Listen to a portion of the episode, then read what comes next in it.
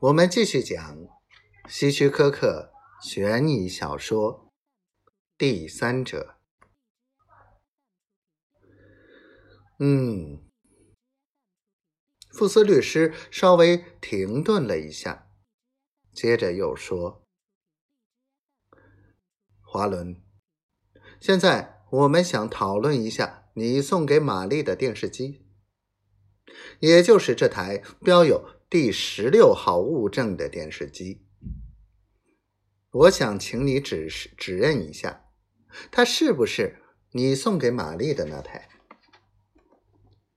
是，是我送的那台。它是什么牌子的？什么牌子都不是，是我自己组装的。哦，你自己组装的？没错。我曾经学过家用电器的原理，所以我想试一试。可为什么贴的标签是麦克牌呢？那是一个旧的电视机壳，我试了试大小，刚好合适，于是就把它擦干净，用上了。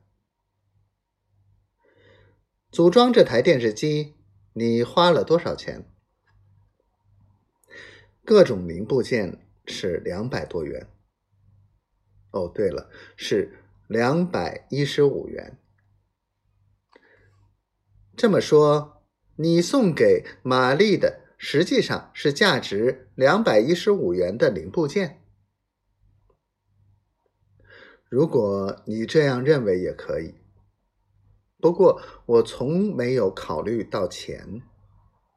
我看他喜欢，所以。就给了他。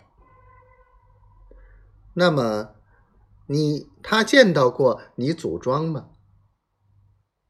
见到过，因为他经常到我的店里来。如果店铺里没有顾客，我就在办公室里组装。他经常进你的办公室吗？经常，先生。我不知道你这话是什么意思，